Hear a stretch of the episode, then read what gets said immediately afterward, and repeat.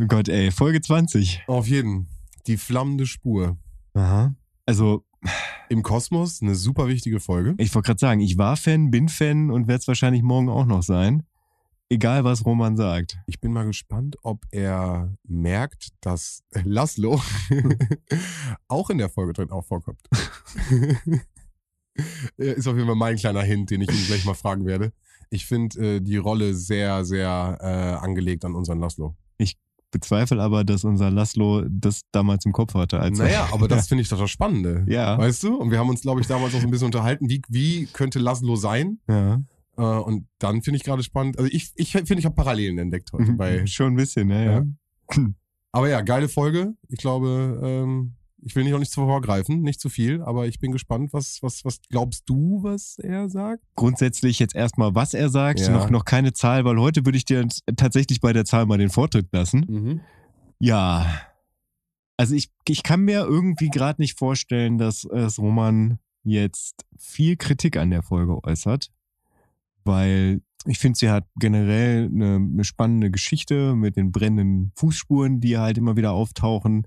Er wird auf jeden Fall was zu dem Sound sagen, der, der jedes Mal kommt, wenn die Fußspuren brennen. Mhm. Glaube ich auch. Ja. Mm, Er hat halt Akzente. Mhm, ja. So, das wird ja auch öfter mal von ihm kritisiert, wenn sie nicht vorkommen. Mhm. Ich weiß nicht, siehst du irgendwas Kritisches für, für Roman an der Folge?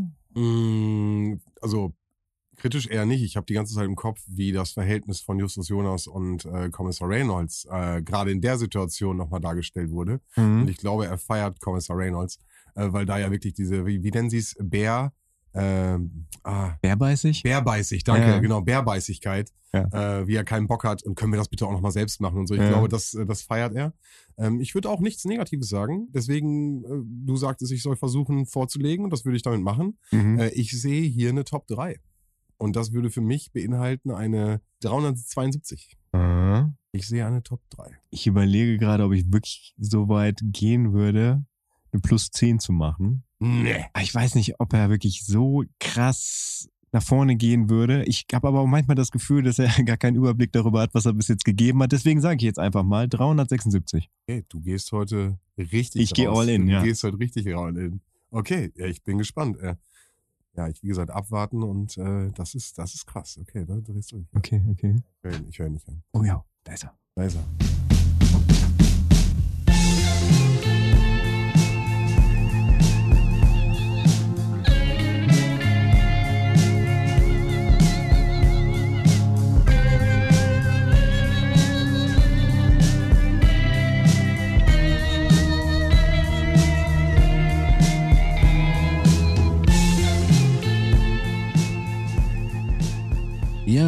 Ist eine sehr gute Idee. Lasst uns alle ein paar Pilze schlumpfen. Das ist ein Zitat aus einem Schlümpfe-Hörspiel und damit sind wir auch schon fast beim Thema.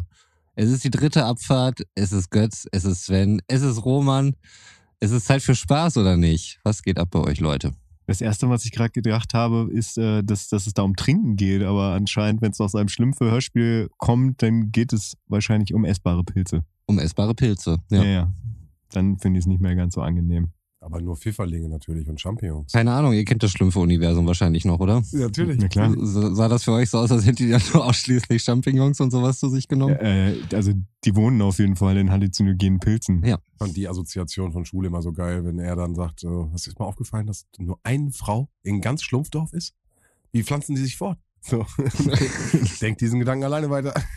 Also grundsätzlich ist Schlumpfine ja ein Produkt der Experimentier- bzw. Zauberfreudigkeit von Gargamel. Gargamel, genau. Also von daher ist sie eigentlich gar nicht vorgesehen im Kosmos der Schlümpfe. Also müssen die ja irgendwie aus sich selbst entstanden sein, weil sie sind ja nun mal alle da. Und Papa Schlumpf ist definitiv älter als der Rest. Ich fand die Vorstellung, dass Schlumpfine die Dorfschlampe ist, einfach besser. Ja, und damit herzlich willkommen zu eurem Lieblingsschlümpfe-Podcast von Abfahrt A2. Wir haben mal wieder, also wirklich Götz, erschreckendes Hintergrundwissen, was hier gerade aufkommt.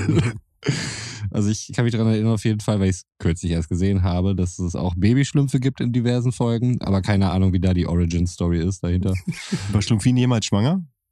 Nicht, dass ich wüsste, aber ich Hab, Das haben ich, sie rausgeschnitten. Also ich, also ich gehe mal davon aus, also im Falle von Schnecken ist es ja so, dass äh, jede Schnecke beides sein kann und vielleicht ist das bei Schlümpfen ja auch so. Also wieso setzt man halt so diesen, diesen Menschenstandard zu sehr bei Schlümpfen an? Weil sie menschlich wirken und menschliche Sachen machen. Es gibt Schlaubi-Schlumpf, der macht voll die Sachen.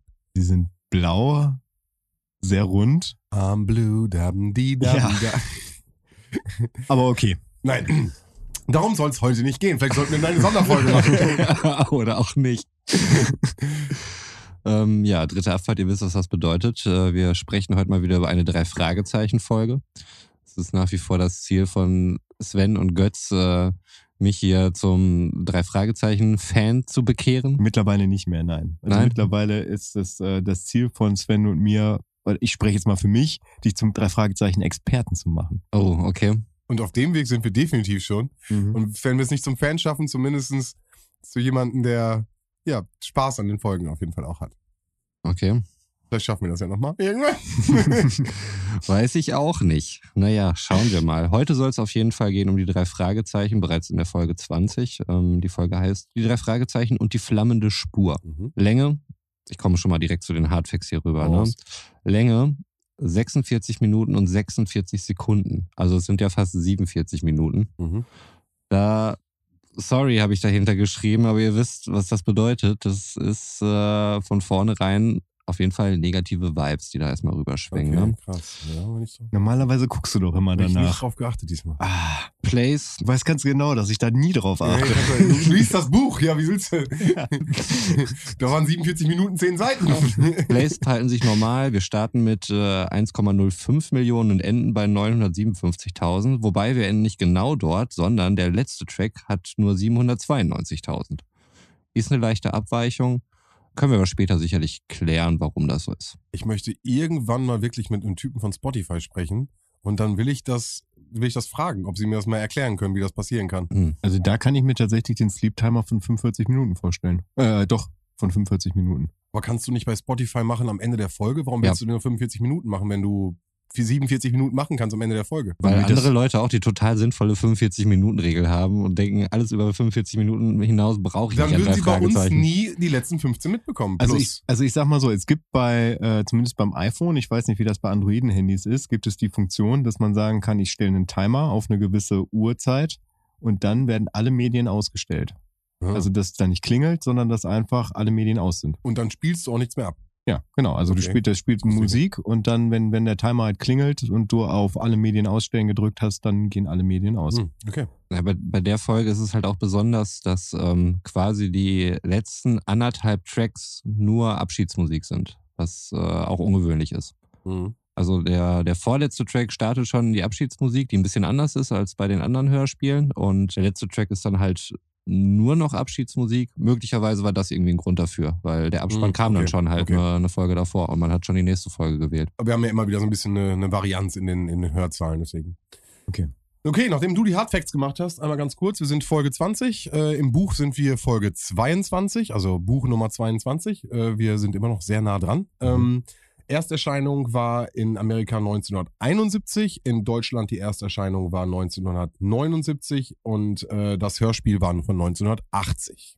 Was vielleicht auch noch später für die Hausaufgabe, die aufgegeben wurde, äh, vielleicht auch nochmal interessant ist. Kleiner Fun Fact übrigens, es wird nur insgesamt zwei oder drei Bücher geben, wo die, also die Folgennummer des Hörspiels und die Folgennummer der Bücher übereinander Ja, stimmt, sind. ja.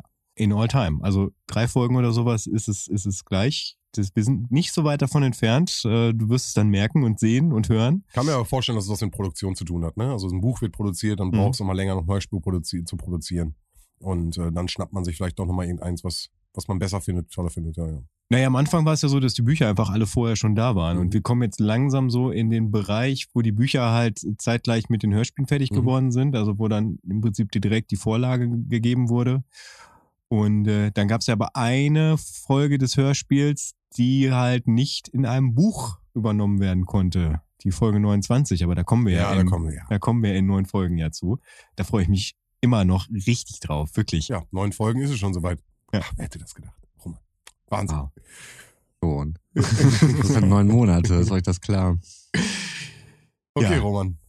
Ja, wollen wir dann einfach mal. Hau rein, starte. Nee, gar nicht wahr. Erstmal brauchen wir hier noch einen Klappentext oder was. Oh. Ah. Roman, Alter. Gut, dass Alles- einer Ich mitdenkt. bin ja alles prozessorientiert. Alter, ist der bei dir auch so lang? Mm, Ach du Scheiße, ey. bin trotzdem gespannt, ob die Übereinstimmung ist. Die drei Fragezeichen und die flammende Spur. Nur selten verlässt der alte Töpfer, genannt der Potter, sein Haus in Rocky Beach. Doch nicht nur sein Eremitendasein macht die Einwohner misstrauisch, auch sein Aussehen. Er hat langes weißes Haar, einen schön gekämmten Vollbart, ein wallend weißes Gewand und er geht immer barfuß. Außerdem trägt er um den Hals ein Medaillon aus Keramik, das einen scharlachroten Adler mit zwei Köpfen zeigt. Ist das nicht höchst sonderbar? Plötzlich aber verschwindet er, obwohl er seine Tochter Mrs. Dobson und seinen Enkel Tom zu Besuch erwartet. Ist eine zufällige, kurze Begegnung mit den zwei etwas undurchsichtigen fremden Männern der Grund? Ein weiterer verdächtiger Mann, angeblich ein Sportfischer, hat offenbar ebenfalls die Finger in dieser geheimnisvollen Sache. Alle sind sie hinter dem Symbol eines zweiköpfigen Adlers her, so einem Adler, wie der Potter um den Hals hängen hat. Flammende Fußspuren und das Geräusch fließenden Wassers in der Leitung im Potterschen Haus bringen Miss Dobson an den Rand der Hysterie. Mit gewohntem Forscherdrang und üblicher Tatkraft versuchen die drei Fragezeichen hinter das Geheimnis zu kommen. Sollte der Potter etwa ein Edelmann aus Europa, der doppelköpfige Adler sein Emblem, sein wallendes Gewand eine wehmütige Erinnerung an einen fürstlichen Umhang sein? Das Inkognito waren. So heißt es oft bei Hoheiten, wenn sie unerkannt bleiben wollen. Punkt, Punkt, Punkt. Ja, identischer Text zur Kassette. Das ist aber abgefahren, weil hier ein Fakt vorkommt, der im Hörspiel gar nicht stattfindet. Sportfischer? Nein, Der ist dabei. der ist dabei. Fischer, ja, aber der wird ja, glaube ich, die Sportfischer bezeichnet. Stimmt, hast du recht. Ja, aber das, das finde ich jetzt gar nicht so krass. Aber das Geräusch fließenden Wassers findet nicht statt. Ähm, sie, äh, Potter kommt auf den Ja. Sportplatz und fragt nach Wasser. Ich glaube, Ja, das ist die einzige Stelle. Okay, aber ich, ich greife jetzt schon mal vorweg. Es geht dabei darum, dass der Potter. Ach nee, ich komme nachher dazu. Okay. Ich, ich erzähle nachher, weil ich müsste jetzt zu sehr auf das Ende hinaus. gut, gut, gut. Ja, ja, genau. Also Okay. von daher. Dann bitte Roman. Gut, starten wir mal. Es sind immerhin hier acht Seiten, die es äh, zu erzählen gibt. Also, wir starten auf dem Schrottplatz. Äh, Justus ist gerade im Verkauf und äh, ein Kunde, der eben benannte Herr Potter, heißt er eigentlich Mr. Potter oder ist Potter dann einfach nur der Spitzname? Weil mir ist das jetzt gerade klar geworden, dass äh, Töpfer und Pott ist dann ja auch irgendwie Topf und äh, er heißt nicht Mr. Potter, sondern wird einfach nur Potter genannt. Genau. ein Nein, nein, nein, nein, nein. Er heißt Potter, aber er hat halt mehrere Namen. Also er heißt Alexander Potter. Okay. So, aber er hat noch einen Namen. Das wird ja, Ja, genau, später genau, klar. aber Also ja, zu dem Zeitpunkt, wo er da ist, denken alle, dass er Alexander Potter Okay. heißt und dass quasi sein Job auch sein Name ist. Das wird da auch im, im Buch am Anfang schon klar dargestellt. Also da wird auch die Übersetzung halt gesagt, ne, dass Potter halt Töpfer ist und dass das ja passt. Ja, aber das ist da sein Name. Ja, okay. Alexander Potter. Habe ich mir jetzt auch gedacht, aber jetzt eben, als du den, den Text vorgelesen hast, äh, war ich mir auf einmal nicht mehr sicher. Potter. Naja, also der, der Kunde fragt halt nach einem äh, Fernsehen, weil die Dinger ja sehr beliebt sein sollen. Ähm, hat er jetzt aber nicht da. Ähm, ist jetzt noch so, so neu, das Ding. Ist jetzt nichts, was die Leute irgendwie auf den Schrottplatz gebracht hätten. Oh, da, darf ich da kurz zwischengrätschen? Also das Buch beginnt quasi schon ein bisschen früher. Und zwar kommt der Potter auf den Schrottplatz und vorher haben sich Justus und seine Tante halt miteinander unterhalten. Und es wird halt sehr eindrücklich die Skepsis von Tante Mathilda gegenüber dem Potter dargestellt, die nicht darin besteht, dass sie ihn irgendwie unsympathisch findet, sondern dass sie es komisch findet, wenn Männer Kleider tragen und barfuß durch die Welt laufen, das nicht in ihr Weltbild passt und sie deswegen skeptisch dem, dem Potter gegenüber ist. Verständlich. Wirkt er erstmal wie so ein gottloser Hippie auf jeden Fall, der da rumläuft. Ja, während sie da im Gespräch sind, äh, hören wir draußen einen Hupen und äh, Justus geht dorthin. Das sind zwei Männer im Auto und äh, sie haben, ja, yeah, sie haben endlich wieder einen äh, ausländischen Akzent auf jeden Fall und fragen dann, wo ist Hilltop House? Ich hatte ja die Aufgabe bekommen, äh, was das für ein Akzent sein könnte. Ich habe erstmal osteuropäisch getippt, war dann aber völlig verloren. Also konnte für mich quasi jedes osteuropäische Land sein und ich habe einfach äh, mich auf Ukraine festgelegt Also nicht so weit weg ist. was nicht so weit weg ist, aber leider falsch. Jein, also ich äh, ist Ja, die ukrainische Botschaft, da sind sie doch später. auch. nee, die rumänische. Rumänische. Ah, die- Also zumindest im Buch wird Alexander Potter immer mal wieder auch Verbindungen zu, äh, zu Ukrainern unterstellt, Mhm. glaube ich. Ich weiß gar nicht mehr in welchem Zusammenhang. Auf jeden Fall kam viel das Wort Ukraine sehr häufig. Okay. Aber ja, aber rein theoretisch, da du beim letzten Mal ja richtig warst, muss ich diesmal sagen, äh, nee. Hm, hm. Nee. Nee, habe ich für mich selbst auch akzeptiert. Also ähm, Ja. alles gut. Justus hilfsbereit wie ist, zeigt den beiden den Weg und das Auto fährt dann weg. Ähm, er ist ein bisschen erstaunt, weil äh, seit Jahren wohl dort eigentlich keiner mehr wohnt, dort in diesem Hilltop-Haus. Hilltop House. Er sagt das auch so, Hilltop-Haus. ne? Ja. Aber äh, der Unterschied zwischen dem Hörspiel und dem Buch ist, dass der Potter im Prinzip am Anfang noch gar nicht mitkriegt, wer in diesem Auto sitzt und mit Justus zu dem Auto hingeht und dementsprechend halt Mhm. direkt neben dem Auto steht und auch in das Auto reinguckt und Justus ihn zwischendurch anschaut, weil, weil der Potter halt nichts sagt und einmal ganz schwer ausatmet. Also, dass man wirklich auch anhand der körperlichen Erscheinungen feststellen kann, okay, der, der Potter ist gerade unter Anspannung. Ich finde, das äh, kommt im Hörspiel halt nicht rüber. Und im Hörspiel steht er auch tatsächlich abseits. Ne? Da geht Ja. Justus ja alleine weg Mhm. von aus dieser ganzen Situation und im Buch ist es halt so, dass er dann daneben steht und sich dann an sein Medaillon fasst, höchstwahrscheinlich, damit halt die Männer im Auto nicht sehen, was auf dem Medaillon drauf Mhm. ist. Und was noch viel wichtiger ist, vorher sieht er an einer Pinnwand, die im Büro des Gebrauchtwarenzentlers T. Jonas hängt, einen Zeitungsausschnitt, wo er abfotografiert wurde, wie er gerade aus einem Supermarkt kommt, in seinen Gewändern mit halt dem Amulett um den Hals, so der doppelköpfige Adler. Und er überhaupt nicht mitgekriegt hat, dass er fotografiert wurde. Und äh, da ging es dann halt so um Persönlichkeiten aus Rocky Beach, weil er halt sein Handwerk wohl sehr gut versteht und die Leute halt aus Kilometerentfernungen kommen, um von ihm was getöpfert zu bekommen. Und ihm das halt sehr unangenehm ist, weil er halt nicht möchte, dass er in irgendeiner Zeitung zu sehen ist. Aus gutem Grund, wie wir später erfahren. Und mit den äh, heutigen Datenschutzverordnungen natürlich überhaupt nicht kompatibel ist. Ne? Ja gut, wir haben aber, wir sind da ja in den Deswegen, äh, heute, ja. würde, heute würde einem Potter das nicht mehr passieren. Ja. Und äh, deswegen, weil da, da kriegt man schon so diesen Hint, dass er eigentlich unerkannt bleiben möchte. Und da merkt man dann halt, wie gesagt, dass er halt unter Anspannung ist. Das kommt so im Hörspiel nicht rüber, aber ich finde das auch nicht so wild. Ich finde das, wie willst du sowas im Hörspiel darstellen? Von daher finde ich den Weg, den sie da gewählt haben, also ich habe es gefühlt. So, bei deinem Text. Okay. Also wir sind jetzt noch bei der Situation, wo Justus den beiden Typen da den Weg erklärt hat. Er kommt zurück und äh, Mr. Potter sagt, dass ihm schwindelig ist. Und Justus geht dann zu Tante Mathilda und holt ihn ein Wasser. Fand ich vom Sounddesign irgendwie ein bisschen unglücklich. Ich fand, das klang eher irgendwie nach Klo. Das Ganze. Und nicht, als wenn jemand irgendjemandem ein Glas Wasser einschüttet. Ich finde, also ist dir eigentlich bewusst, wie der Schrottplatz aufgebaut ist, also wo das Wohnhaus ist und wo der Schrottplatz ist? Nein. Weil, also im Buch wird das immer wieder explizit gesagt, so dass das Wohnhaus auf der anderen Straßenseite ist als der Schrottplatz. Also wir haben ja schon äh, manche Situationen, zum Beispiel beim sprechenden Totenkopf gehabt, wo Justus dann von seinem Zimmer wieder zum Schrottplatz zurückgeht, um da irgendwas zu erledigen. Und ja, da, da, also daraus könnte man rein theoretisch immer schließen, okay, das, äh, das Wohnhaus ist nicht auf dem Gelände des Gebrauchtwarencenters. Ja, aber ich finde, es wird in den Hörspielen, kommt das immer nicht so raus, also dass es wirklich voneinander getrennt ist. Und Justus geht dann in dem Fall wirklich über die Straße rüber in die Küche, wo Tante Mathilda Mineralwasser im Kühlschrank hat. Dann geht er wieder zurück und dann ist der Potter weg. Ich finde, im Hörspiel klingt das so, als ob er ins Büro gehen würde, sich Ja. da ein Wasser holt. Ob das Wasser jetzt nun da ist oder hier, Fakt ist auf jeden Fall, der Potter ist nämlich was? er ist vollen eins. Weg. Genau. Und wir sind wieder allein, allein. Sein Laster steht allerdings noch da. Wir hören aber auch so spooky Mystery-Musik und äh, wundert sich, weil er geht ja auch stets barfuß und so. Und wo ist er denn hin? Man weiß es nicht. Und äh, naja, Justus fährt dann auf jeden Fall mit dem Fahrrad zu seinem Haus, um zu gucken. Die Tür steht auch offen.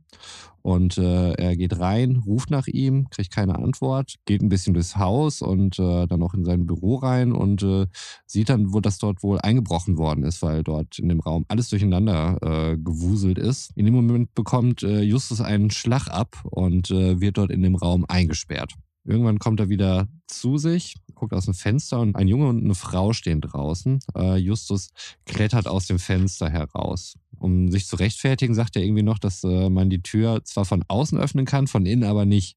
Was ich persönlich für eine sehr unglückliche Konstruktion halte, auf jeden Fall. Die Frau will die Polizei rufen, ist äh, erstmal davon überzeugt, dass das wohl. Ja, warte, warte, es geht, es geht da in erster Linie ja um die Bürotür, in Ja. der er eingeschlossen ist. Hm. Die kann man natürlich nicht von innen öffnen, weil die hat er ja von außen abgeschlossen, der Typ, der ihn niedergeschlagen hat. Ich dachte, es ging generell darum, dass es bei der Tür so wäre, dass man die von, äh, weil wenn sie abgeschlossen ist, dann könnte man ja ohne Schlüssel von außen dann ja auch nicht öffnen.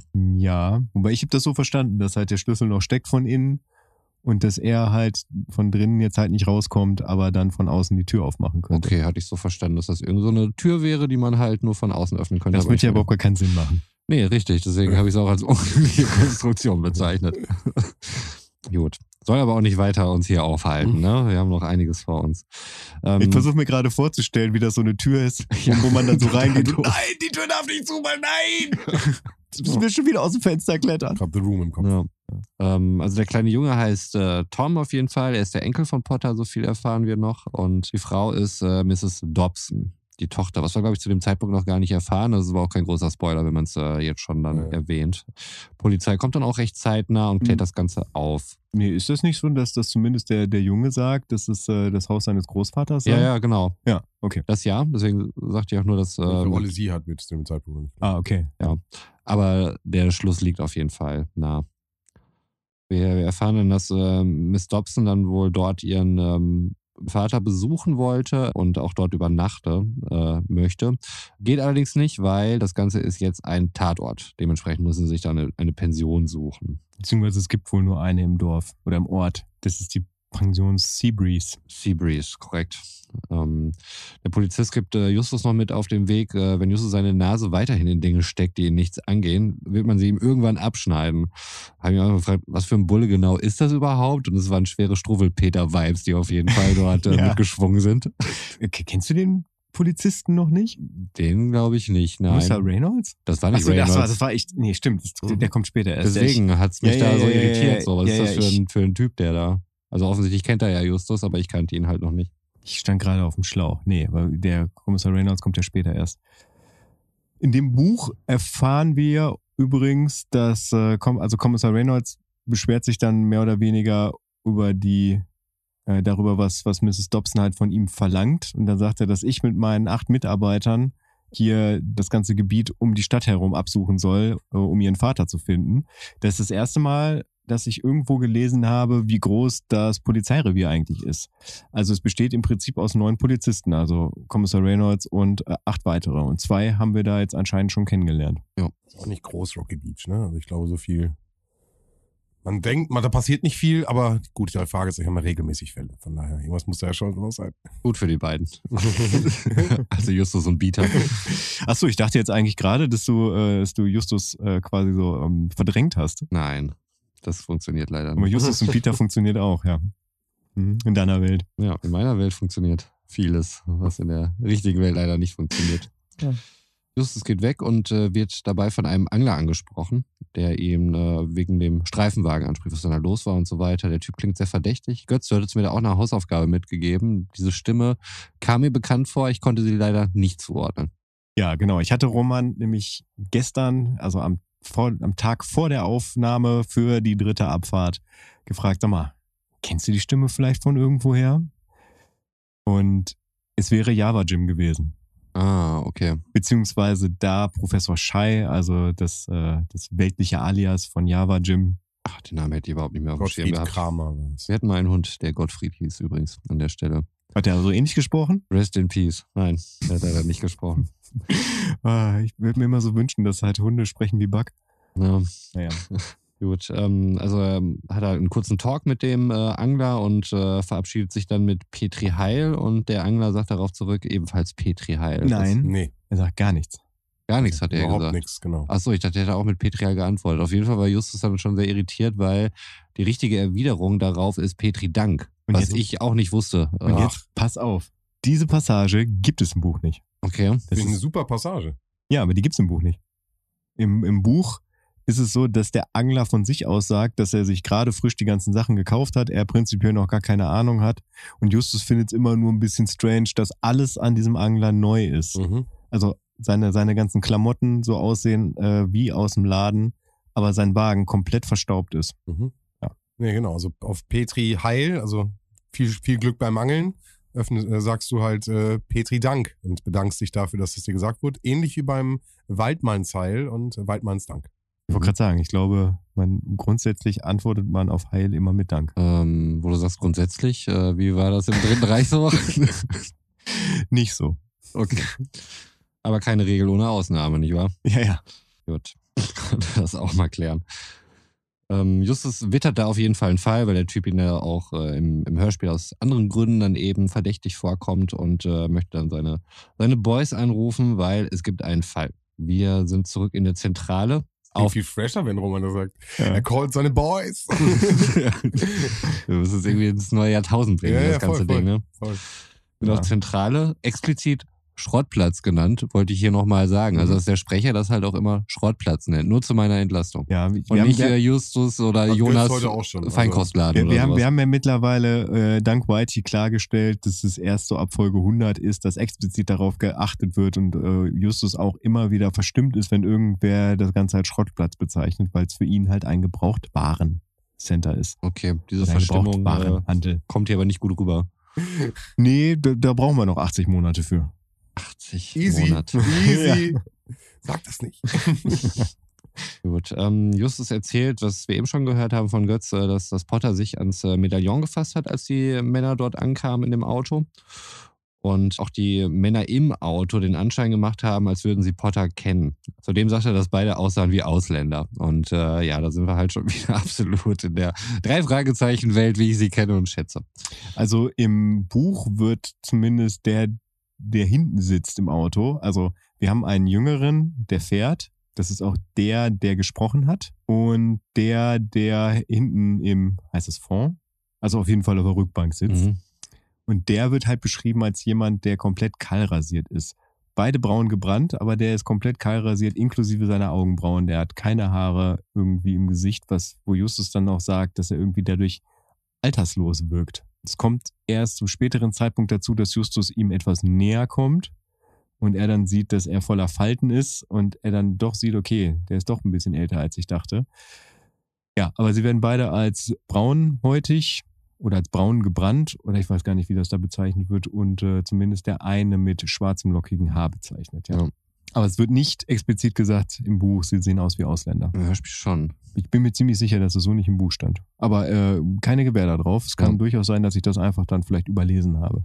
Aus Protest. Ist halt in der Zeit einfach ein Ausdruck der Verständlichkeit gewesen. Das muss man immer wieder Ja, das ist jetzt ja auch erstmal nichts äh, per se Despektierliches und naja, so sind weiter. ne? Minuspunkte, die, die diese Folge sammelt und äh, man muss natürlich. Äh, ja, Ja, ich habe euch jetzt schon so überrascht, ne, mit der, mit der Folgenlänge. Da versuche ich jetzt natürlich ich, alles ich zu nicht retten. drauf geachtet. Habe ich nicht drauf geachtet. Mein Fehler jetzt. Mein Fehler. Danke. Ähm, sie reden dann weiter über das Medaillon. Es war auffällig, dass dort ein Adler mit zwei Köpfen drauf ist. Ähm, vermuten, dass es sich da möglicherweise um ein Wappen handelt, weil Europäer haben sowas sehr oft, äh, wird dort behauptet. Und äh, Bob, der alte Rechercheur, guckt dann erstmal nach Wappen. Peter soll bei, ich habe jetzt Holzer stehen, aber das ist er vermutlich nicht, äh, aber auf jeden Fall irgendein Immobilienmakler. Holzer. Holzer, Ich glaube, er ist Holzer. Ich finde besser, wenn er bei Holzer anrufen würde. Ja. Beim Schiri Holzer. Genau.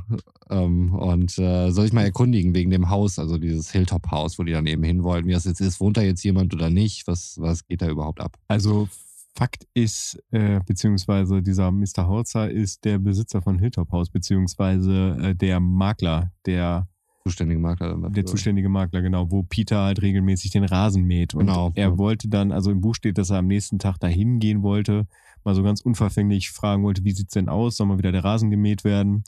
Um ihn dann halt auf Hilltop House anzusprechen. Aber das musste er gar nicht tun, weil nämlich der Mietvertrag ja schon auf dem Tisch lag. Oder sind wir da noch nicht? Habe ich hier wieder vorgegriffen. Hm, Nee, weiß ich gar nicht, ob das so ein Mietvertrag wird nicht im Hörspiel nicht gesagt. Äh, Doch, wer konnte den Namen lesen auf dem Vertrag? kann sein. Also ist, er, er kriegt den Namen des Mieters ja dadurch raus, dass er ihn li- liest. Also es ist ja nicht so, dass, dass der, der Makler halt Peter den Namen auf die Nase bindet, sondern der Mietvertrag liegt auf dem Tisch und er kann ihn lesen. Hätte auch sein können, dass er ihm den Namen einfach unterbindet, weil so wie die da alles mit Datenschutzrichtlinien behandeln wird, hätte es mich Nee, nicht ich bin, bin mir ganz sicher, dass es, also ich weiß, dass es im Buch so ist, aber ich bin mir auch sicher, dass im Hörspiel, das zwar nur so in ein, zwei Sätzen benannt wird, aber Peter sagt, dass er den Namen lesen konnte, weil der Vertrag auf dem Tisch lag. Möglich. Gut, fahren wir fort. Wir sind jetzt in der Pension Seabreeze, ähm, dort wo die Frau Dobson umgekommen, äh, nicht umgekommen, sondern untergekommen ist äh, mit ihrem Sohn. Ein Mord? Roman! Die ist jetzt viel freundlicher auf einmal, als es vorher war, jetzt wo alles aufgeklärt wurde und äh, sagt, dass sie jetzt wieder zu Potter ins Haus ziehen. Äh, der Tatort wurde anscheinend abgebaut, ist alles wieder sauber dort und fragt dann an der Stelle auch, ähm, als ich weiß gar nicht, was Justus da sagt, aber sie fragt ihn, dann, redest du immer so geschwollen daher? Ich darf noch mal kurz mich dazwischen schalten. Ich habe recherchiert. Sie sagen nicht, sie sahen aus wie Ausländer, sondern sie sahen aus wie Europäer im Buch. Mhm. Im Buch. Im, ich weiß, dass sie im Hörspiel das mit den Ausländern Ja, sagen, aber okay. im Buch das heißt es, sie sahen europäisch aus. Okay. Was in dem Zusammenhang dann ja auch Ausländer für die Amerikaner sind. Ja, alles gut. Also mein Rassismusdetektor aber nee, ist nicht es- ausgeschlagen Es hat oder mich, so. es Alles hat mich auf jeden Fall äh, beschäftigt, äh, dass ich, ob ich da irgendwas überlesen habe, aber Ja. nee. Ja. Sie kommen dann nämlich darauf, dass Europäer ja oft Wappen haben und deswegen kommt es dann darauf, dass Bob nach Wappen gucken soll. Ja. Können wir ganz kurz festhalten, warum kommt keiner auf Albanien? Haben die nicht auch diesen zweiköpfigen Adler als, äh, als Wappentier? Ja, also ich glaube sogar auf der Fahne. Also Mhm. das, also war für mich halt irgendwie eine Assoziation, ja, warum nicht auch andere Sachen mit reinbringen? Dann hättest du auch einen kulturellen Hintergrund. Hm.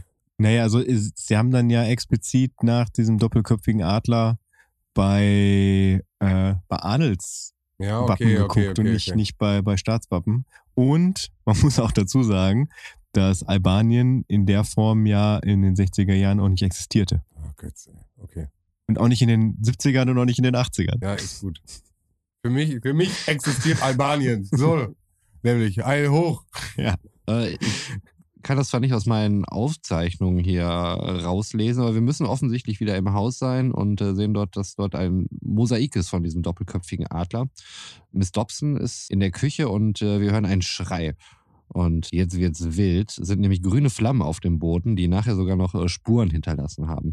Dabei hören wir auch einen ziemlich krassen Sound und äh, ich finde, dieser Sound klingt ein bisschen so, kennt ihr noch so aus dem Kindergarten früher, wenn wir ähm, Geburtstag hatten, dann haben wir irgendwelche Sachen geschenkt bekommen. Das coolste Geschenk war dieser Schlauch, den man immer so durch die Luft wirbeln konnte. Ja. Was ist eigentlich aus diesen Schläuchen geworden? Ich sehe die nirgendwo mehr. Ich hatte den nie.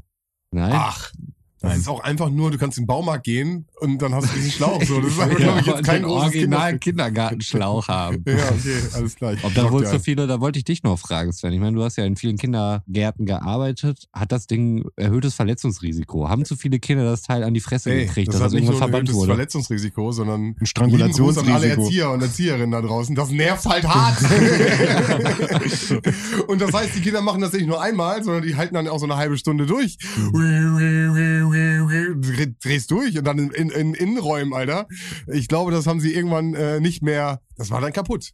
Ah, das ist kaputt. Ah. Ah, das ist der alte Kaputttrick. Hm. Schade, schade, Grüße gehen schade. raus an alle da draußen. Aber von dieser ganzen Pension Seabreeze Story ist da nichts von im Hörspiel? Also diese Szene startete auf jeden Fall in der Pension Seabreeze, aber ging dann sehr schnell über ins, äh, ins Potterhaus. Absolut, ja. Also sie äh, kriegen da ein paar Informationen und gehen dann weiter. Okay. Ja, ja, also es ist jetzt Das erste Mal Seabreeze, ne? Wir kommen noch mal ein zweites Mal, hin, oder nicht? im Buch kommt man zweimal dahin. Einmal, als halt Mrs. Dobson und Tom da noch wohnen. Und da wohnt nämlich auch der Angler. Sportangler, Ja. genau. Der da versucht, sich an Mrs. Dobson äh, ranzugraben, aber äh, sie findet das eher nervig, als, äh, als dass sie seine Anwesenheit mag. Und Tante Mathilda grätscht da halt extrem zwischen, weil der Typ ihr auch komplett unsympathisch ist. Mathilde hat auch immer einen Riecher hier, ne? Also an der Stelle. Ja. Also es wird auch ganz oft benannt, dass die drei Fragezeichen das Gefühl haben, dass Miss Dobson ist wie eine junge Tante Mathilda. Hm. So in ihrer ganzen Art und Weise, wie, wie sie halt ein einnehmendes Wesen hat. Eine, ich sag mal, wenn man es freundlich ausdrücken möchte, sie hat eine Fähigkeit zu führen.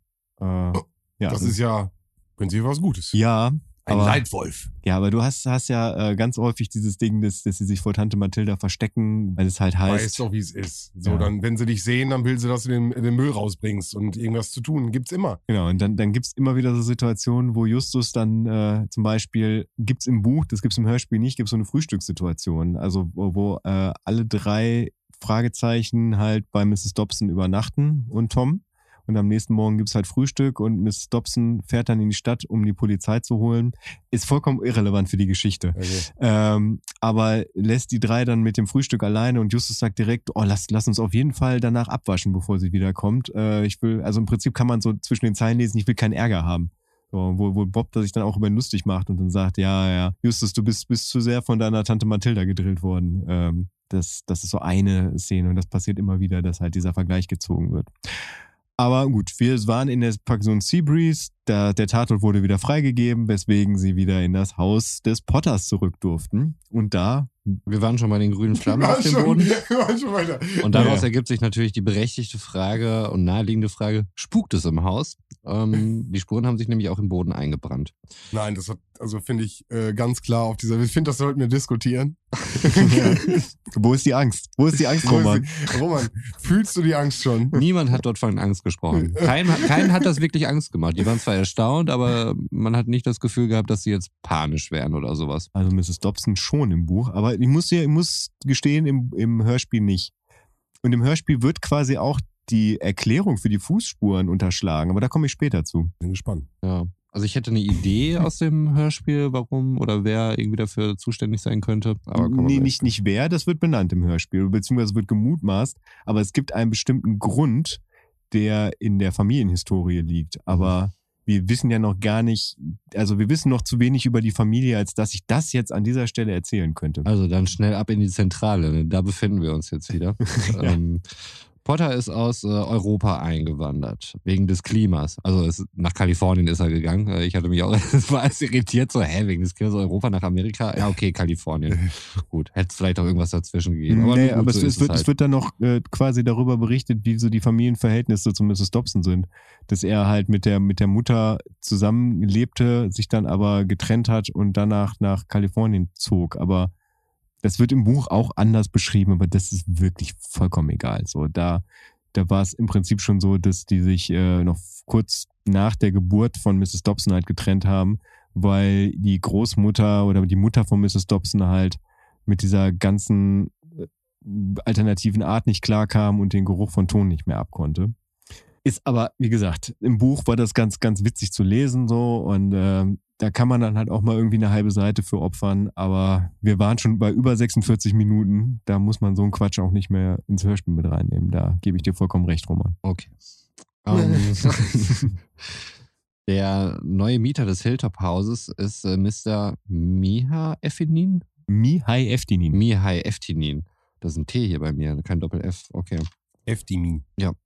Bob hat rausgefunden, dass der Doppeladler wohl aus Rumänien stammt. Ich habe mir noch hier Demetrius Demetrius äh, notiert, 16. Jahrhundert. Und dann wollte ich mir noch was notieren, habe es dann aber nicht gemacht, weil ich festgestellt habe, da sind zu viele Fakten, die kann ich jetzt nicht alle aufschreiben. Sonst muss ich das hier ständig pausieren und werde nie fertig bei über 46 Minuten, die wir sowieso als Laufzeit haben.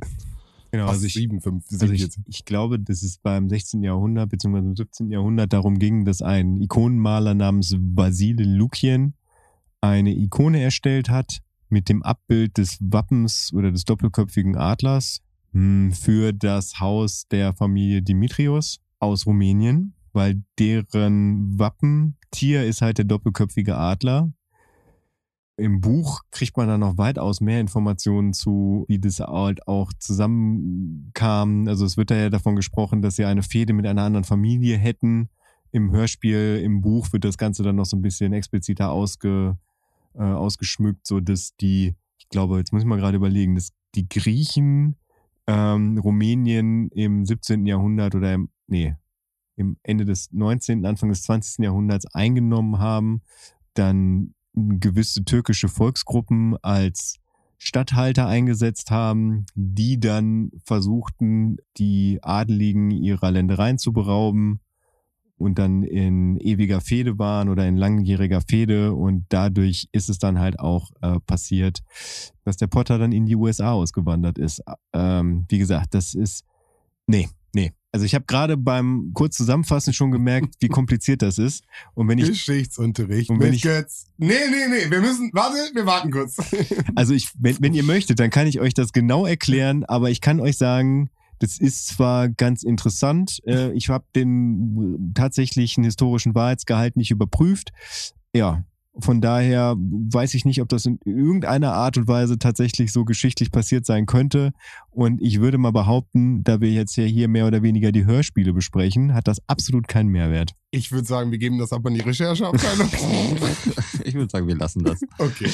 Und fahren einfach fort. Irgendwas mit Rumänen auf jeden Fall. So viel müsst ihr euch da draußen merken. Dimitrios. Und Ikone. Wir merken uns diese drei Sachen. Genau, Ikone. Peter fragt, was ist überhaupt eine Ikone? Und Justus gibt da Stantepede eine Antwort wie aus dem äh, Lexikon, was eine Ikone ist und weiß sogar, welche Art von Farben genutzt worden sind, um diese Ikonen zu malen. Auch ein Wort, was ich nie wieder gehört habe, Altemperafarben. Mhm, Ja, habe ich mir nicht mal notiert. Das ging alles, das ging alles so schnell. Ich habe mir nur noch notiert, es ging um einen Familienkrieg. Vielleicht können wir es darauf Die hinunterbrechen. Fehde, das ist die Fehde, von der er Ja. eben gerade ra- redete. Ja. Äh, Peter telefoniert mit seiner Mutter, er möchte da über Nacht bleiben. Nee, er möchte nicht. Also, Ja, genau. Eigentlich, Justus- eigentlich möchte er nicht. Justus n- fragt ihn, er sagt nein. Und dann überredet er ihn mit, mit, ich weiß auch nicht, es war so ein, so ein, ja, okay, so, Ja. mm, so, ja, genau. Genau, dass sie dabei irgendwie bei den Dobsons bleiben. Ja. Justus ruft äh, zudem noch Morten an. Da habe ich mir nur notiert, warum nochmal, aber der scheint ja irgendwie in der Nähe zu Richtig, wohnen oder genau. so. Der wohnt im direkten Wohnumfeld und äh, ist so, so viel unterwegs, kennt sich einfach gut in der Stadt aus als äh, Limousinenfahrer.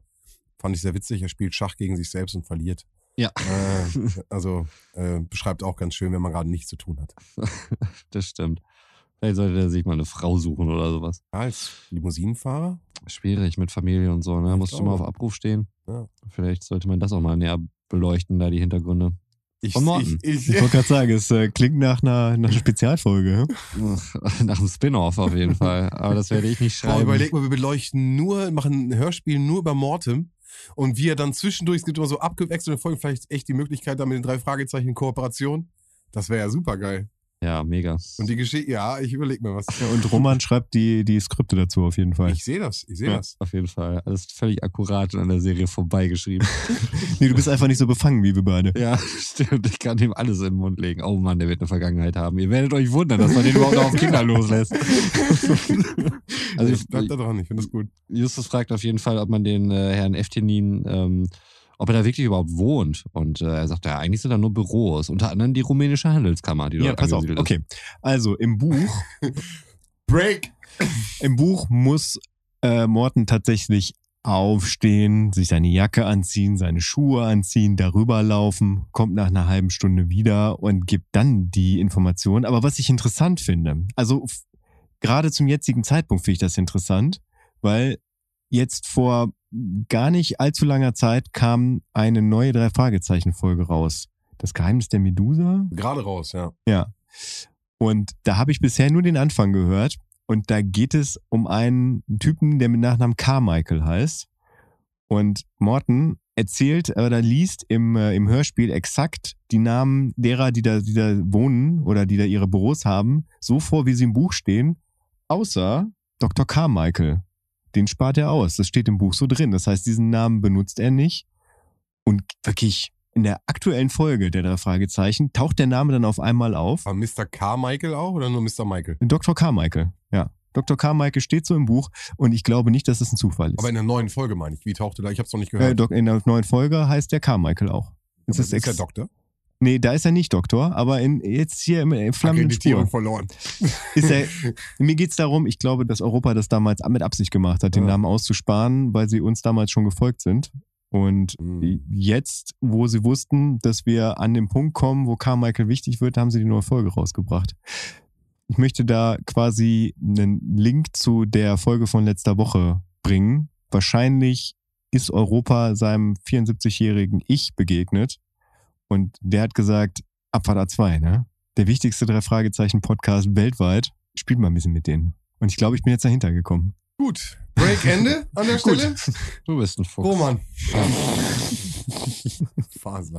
Also, sie wollen sich abends auf jeden Fall im Hilltop-Haus umsehen. Hilltop House. Gesagt, getan. Sie können auch die beiden Männer dann durchs äh, Fenster sehen, die vorher noch im Auto saßen. Und äh, fragen sich, ob das dort ein Fernrohr ist. Äh, Justus geht näher dran und äh, kommt dann darauf, dass sie wohl bei Potter spioniert haben und das Haus dann eben durch das Fernrohr beobachtet haben. Mhm. Bob ist in eine Grube gefallen. Passiert das eigentlich öfters, dass Bob in irgendwelche Gruben fällt oder so? Das, ähm, Der typische Grubenfaller, ja. Nee, Okay. Bob, Bob ist auf jeden Fall derjenige, der meistens irgendwo runter oder hinfällt Mhm. ähm, und meistens auch derjenige ist, der, wenn es irgendwie möglich ist, ohnmächtig wird. Und auch mal gerne das Gedächtnis verliert. Mhm. Alles keine coolen Eigenschaften, wenn man freischaffender Oh. Detektiv ist eigentlich, oder?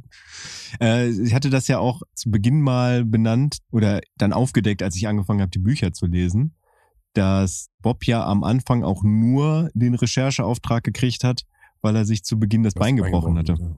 Mhm. Das interessiert dich brennend, wie. Naja. Ja, ich habe den Fact jetzt schon 500 Mal gehört, den könnte ich sogar hier Mhm. wiedergeben. Also Weil du ein Experte bist. nein, das hätte ich ja irgendwas gewusst von dem Namen, den ich jetzt schon wieder vergessen habe wegen dem Sprecher von eben. Kramer? Nee, die, die Figur oder die Figuren, die er gesprochen hatte. Java Jim? Lava Jim. Lava? Java. Lava Jim. Nennen wir ihn Lava Jim. Den Lava Ich denke, Jim. darauf können wir uns alle einigen. Oh, das finde ich witzig. So ein Lava-Golem. Egal. So. Also als Bob in die Grube gefallen ist, äh, ist natürlich immer sehr laut sowas, äh, kommen die Rumänen und äh, einer von denen hat auch eine Pistole und zielt auf ihn. Der andere Rumäne, Samuel Radulescu, also es sind wirklich sehr viele Rs, die da mitgesprochen Dr. werden. Radulescu. Dr. Radulescu reicht ihm dann die Hand und fragt, wer sie sind, wo sie so hinwollen und so. Sagen, sie sind irgendwie von einem Wanderverein. Sagt, ah, okay, soll man ein bisschen was erzählen vom Wanderverein? Also er kommt da relativ schnell dahinter. Deswegen ist er wohl halt auch ein Doktor. Doktor der Kunstwissenschaft. Ja, dass das mit dem Wanderverein wahrscheinlich eine dreiste Lüge ist. Ähm, sie möchten gern Potter kennenlernen, sagt er dann. Und ist dann sehr ungehalten, weil Justus nicht weiß, wo er sich gerade aufhält und bedroht ihn dann auch mit der Pistole und Ja, droht ihm außerdem äh, einen Gürtel um den Hals zu legen. Warte, warte, also ja, ähm, aber vorher gibt's noch wirklich im Buch abgefahrene Unterhaltungen, also wo, wo auch tatsächlich so ein bisschen Angst aufgebaut wird. Also zum einen fragt er dann Bob, ob er sich irgendwas gebrochen hat. Bob sagt so, nee, und dann sagt er ja, dass er durchaus wüsste, äh, wie einschränkend das ist, wenn man sich irgendwas bricht. Dann äh, hat er dann erzählt, wie er mal vom Pferd gefallen ist und sich dabei ein Bein gebrochen hat. Und so in einem Nebensatz, beziehungsweise ziemlich explizit sagt er dann, dass er das Pferd danach erschossen hat. Und er ist nicht nur Doktor der Kunstwissenschaft, er ist auch Sportreiter in Rumänien. Ja, das ist, das ist jetzt erstmal nochmal wichtig. Super aber- Das wichtig. Pferdesterben ist aber hochgegangen, seitdem der reitet. Ja, und dann gibt's noch so eine Szene, wo ich weiß jetzt gar nicht, was er den Jungs genau angeboten hat. Ich glaube, einen Kaffee. Und die, Richtiger Moment. die Jungs sagen dann so, nee. Und dann kommt der Satz, den habe ich mir exakt so abgeschrieben aus dem Buch. Ach ja, sagte Radulescu. Übrigens, ich habe das mit, mit Spracherkennung äh, eingesprochen und bei mir steht Radiolescu. okay. Ach ja, sagte Radulescu. Das vergesse ich immer wieder. Amerikanische Kinder sollen ja keinen Tee oder Kaffee trinken und auch keinen Wein. Ihr trinkt Milch, nicht wahr? Loser, sage ich dann nur. Habe ich mich gefragt, in welchem Land der Welt äh, in den 60er Jahren äh, Kinder explizit Wein Es trinken. gab zumindest auch eine Simpsons-Folge, wo sie in Frankreich waren, ne? wo die Kinder dann auch Wein getrunken haben. Gut, das ist aber ja wahrscheinlich eher Stereotyp als der Wahrheit entsprechend. Na gut, der Gesetzesfall ist, er kommt wirklich aus Rumänien, würde ich sagen. Das Bild von einem Rumänen war damals, wurde so gedacht. Keine Ahnung, ich weiß es nicht. Aber doch nicht von den Rumänen selber. Nee, nee, natürlich nicht. Nein, aber das ist ja genau das, was Roman eben schon kritisierte, welches Bild hier vermittelt wurde. Also, Ja, Auch das Bild irgendwelcher amerikanischer Autoren, die die über Rumänen hatten. Ne? Die haben ja nur das den Rumänen sagen lassen. ja, das stimmt natürlich. Das stimmt natürlich. Aber diese Metaebene, ne? Das ist Mhm. einfach Inception. Es ist einfach Inception. Wow. Das ist so Ja. vielschichtig. Okay, diese dann, aber die Situation eskaliert dann ziemlich quickly und auf einmal sind irgendwelche Gürtel um irgendwelche Hälse gelegt. Naja, ich finde auf jeden Fall, also das ist schon krass. Allein, dass eine Waffe vorkommt, finde ich heftig. Haben wir auch schon darüber gesprochen. Es sind wirklich super wenig Folgen.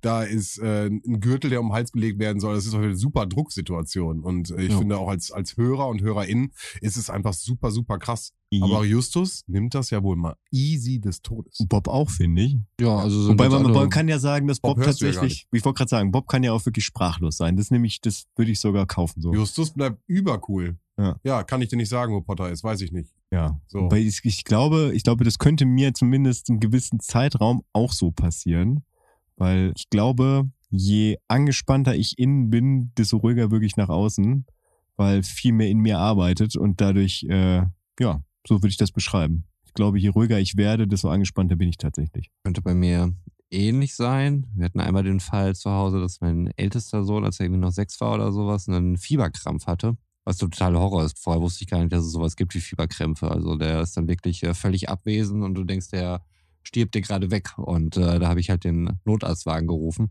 War auch völlig aufgebracht, habe dann aber wirklich versucht, total ruhig zu bleiben. Also wirklich das Ganze überkompensiert und einfach die Fakten zu nennen, was passiert ist, wo wir wohnen, wo die hin müssen.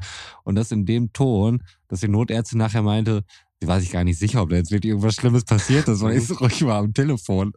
ähm, aber Ja. das, äh, ja, aber ich hatte auch noch keine Waffe am Kopf, also keine Ahnung, wie ich da reagieren würde. Ich äh, würde mich vermutlich wie immer einscheißen. Hatte ich auch noch nicht. Guck nicht in meine Richtung. Lass uns weiter mit dem Hörspiel machen. Sven möchte nicht mehr drüber reden, ja. Gut, also mit dem Gürtel äh, wird dann doch nicht gemacht und sie schicken die Jungs dann weg und es fällt dann trotzdem ein Schuss. Ähm, woher kam der Schuss? Also eigentlich nicht von den äh, beiden rumänischen Dudes und sind sie aber ziemlich schnell einig, dass der wohl nicht auf die Jungs gerichtet war. Also alles cool. War halt nur ein Schuss. Und sie rennen dann zum Potterhaus zurück und Dobson öffnet die Tür. Ferrier, der Angler, war wohl da und fragt, ob er helfen könne. Farrier. Ferrier, nicht Ferrier. Ich habe ja auch ein E stehen. Weiß nicht, warum ich das so lese. Naja, dafür haben wir ja Götz hier, ne? Um mich zu korrigieren. Da nicht für. Dobson geht ins äh, Bett und äh, Justus erzählt irgendwie von den Vorfällen. Ich weiß gar nicht, wie das miteinander Ja, zusammenhängt. Mrs. Dobson geht ins Bett und er spricht mit Peter und Ja. sagt, also Peter ist halt über Nacht da geblieben und dann meinte er noch zu Mrs. Dobson, machen Sie mal die Rollos runter, Sie werden beobachtet, so von wegen. Und dann meinte Mhm. sie, ach, stressiger Tag, ich geh pennen. Und dann meinte Peter so, warum seid ihr jetzt wirklich hier? Hm. So, und dann sagen sie, hey, Stimmt, und so das, äh, ja, ja, wir richtig. erklären dir jetzt. Mhm. Und dann kommt die Situation, die du jetzt erzählst, äh, dass da noch was passiert ist, währenddessen Justus und äh, Bob unterwegs waren. Ja, irgendjemand hat wohl die Substanz äh, verschüttet und angezündet und hat sich dann wieder aus dem Staub gemacht. Ja, also Erneute flammende Fußspuren. wurden flammende Fußspuren, ja. Die Peter mit einer Decke löschen konnte. Sie bleiben jetzt alle zu dritt dann dort. Und Farrier war kurz vorher da. Aber der Geruch, nochmal ganz kurz, der Geruch, weil du hattest gerade das Gemisch angesprochen. Wir wissen irgendwas mit Chemie und Mhm. solche Sachen wurden ja eben schon genannt. Jetzt haben wir chemisches Gemisch. Ich finde, da, ab da hast du vom Hörspiel auf jeden Fall irgendwie, hast du das Gefühl, du wirst in eine Richtung gedrückt. Und Justus riecht dran und sagt, er kann es nicht erkennen. Fand ich auch ganz spannend. Ja, also, im, im Buch sagt er zumindest aber auch, es ist prinzipiell auch egal, was es für eine Chemikalie ist. So, Fakt ist, es geht darum, wer es war und warum. hm. Das Warum ist eigentlich das naja gut, Wichtige. weil dass es so in der Spur bleibt und sich nicht bewegt Mhm. und solche Sachen. Also, äh, das ist ja schon sehr speziell. Im Hörspiel gibt's auch nur zwei brennende Fußspuren, ne? Die, den einen kriegen wir mit, den zweiten erfahren wir ja nur durch Peter. Genau, aber also im Buch gibt's gibt's tatsächlich noch einen dritten Fall. Der, aber auch egal. Okay. Allerdings, ähm, dadurch, dass wir dann ja erfahren haben, dass Potter wahrscheinlich eine rumänische Vergangenheit hat und wir dann auch den wahrscheinlich korrekten Namen von dem Potter erfahren, haben wir das schon Nein. im Hörspiel? Kommt jetzt. Okay. Ja, dann komme ich dann danach dazu. Das ist der nächste Morgen. Reynolds kommt zum, zum Potterhaus und sagt zu den Jungs dann erstmal rausgehen und ein bisschen Fußball spielen. Ja, war richtig. Aber wirklich, äh, ohne Witz, da musstest du grinsen, oder? Wie er sagt, wir haben schon alles durchgesucht und dann sagt sagt Reynolds so, können wir auch mal bitte unsere Arbeit machen? Also, dachte ich, du würdest drüber lachen. Nee, ich hatte nur irgendwie Franz Beckenbauer im Kopf, äh, wie er eins sagte, geht's raus und spielt Fußball. Genau, und das ist, das ist quasi die Situation, von der ich eben gerade gesprochen habe. Wann? dass die drei Detektive über Nacht alle drei da geblieben Ja. sind, weil äh, Miss Dobson dann gesagt hat, ich würde mich sicherer fühlen. Am nächsten Morgen alle zusammen frühstücken. Ach, okay. Und dann da die Situation. Okay. Und äh, genau, Mrs. Dobson haut nämlich ab, um Kommissar Reynolds zu holen. Und die Zeit nutzen die Jungs, um das Haus selber halt unter die Lupe zu nehmen. Das sagt Justus da ja auch. Wir haben Ja, alles ja, schon ja. gesucht. Und da finden sie nämlich auch die, ach nee, das ist nicht die Schachtel. Sie finden auf jeden Fall ein Geheimversteck. Es wird ja auch im Hörspiel benannt, dass in dem Zimmer, in dem Mrs. Dobson schläft, eine Wanddeko aus äh, Ton da ist, der doppelköpfige Adler. Und da kann man das eine Auge eindrücken und dann geht ein Geheimfach auf. Und in diesem Geheimfach sind Unterlagen über Mrs. Dobson und Tom. Da hat er halt Zeitungsartikel gesammelt, ähm, Briefe, die Mrs. Dobson ihm geschrieben hat, die die Mutter von Mrs. Dobson ihm geschrieben hat. Einfach so. Er hat ja in, Rocky Beach nie darüber gesprochen, dass er, dass er eine, eine Tochter und einen Enkelsohn hat. Alle denken immer, er wäre halt der komische Einsiedler, der, der keine Sozialkontakte hat. Ähm, und das hat er halt auch immer versucht geheim zu halten. Aus äh, gutem Grund, wie wir später erfahren. Mhm. Und es wird dann nicht nur das Geheimversteck gefunden, sondern Justus denkt dann direkt, das ist irgendwie so offensichtlich, dadurch, dass dieses Wandbild halt so riesig ist. Man wird ja im Prinzip darauf gestoßen, dass damit irgendwas sein könnte. Äh, er sagt dann, das ist auf jeden Fall nur zur Ablenkung da in dem Zimmer. Das wird ja auch im Hörspiel benannt, ist ja auch ein Kamin. Mhm. Den untersucht Justus und stellt fest, der Kamin hat gar keinen Abzug. So, der kann überhaupt niemals angewiesen sein, weil es kein richtiger Kamin ist. Und quasi in der Klappe, die unten dazu da ist, um halt die Asche zu sammeln und da rauszuholen, findet er dann oder finden sie dann ein auf Rumänisch verfasstes Urkundenstück. Ich weiß nicht, wie ich das jetzt ausdrücken soll. Also ein, ein sehr offiziell aussehendes Dokument, was aber auf Rumänisch verfasst ist, was sie zu dem Zeitpunkt halt nicht entziffern können, wo Bob den Auftrag kriegt, das zu entziffern. Und sie sich dazu entschließen, das nicht der Polizei zu übergeben, weil sie der Meinung sind, dass die Polizei sowieso da nicht wirklich einen Fall drin sieht und auch ziemlich lax mit dem Verschwinden von Alexander Potter bisher umgegangen sind. Ja, und jetzt in dem Zuge kommt dann halt Mrs. Dobson dann zurück und hat Kommissar Reynolds im Schlepptau. Und da sind wir jetzt wieder in der Szene, die auch im Hörspiel dargestellt wurde. Ja, sind auf jeden Fall draußen und Justus entdeckt äh, draußen, glaube ich, dann auch eine Vase, wo nur ein Adlerkopf draußen ist. Ähm, was ja. ja. sehr ungewöhnlich ist zu den ganzen anderen Doppelköpfigen. Mhm. Ähm, wir haben mal wieder Übergangsmusik. Da habe ich mir notiert, jetzt wird es aber viel mit Musik. Das ist auch so ein Ding, also es war war doch sehr viel mit Musik auf jeden Fall. Ich weiß, Götz, wir hatten viele Szenenwechsel und so weiter, aber trotzdem haben sie Musik sehr sehr lange ausspielen lassen, äh, zusammen mit dem Fakt, dass irgendwie die letzten anderthalb Folgen ja auch nur aus Musik bestehen, hätte man diese Folge locker unter 45 äh, Minuten drücken können. Ich weiß nicht, ob, also ich habe ja die Originalfolge gehört mit der Originalmusik. Mhm. Ich glaube nicht, dass die Musik da so krass lang ist. Also dafür habe ich sie schon eher als ausladend und äh, sehr, war, war sehr präsent, ja. ja. Justus und Peter fahren zur, zur Pension Seabreeze, um äh, zu gucken, was der Ferrier da so macht, der offensichtlich dort auch übernachtet. Ferrier. Ferrier. der Ferrier. Ferrier. Der Ferrier. Nennen wir ihn den Angler, den Fake-Angler.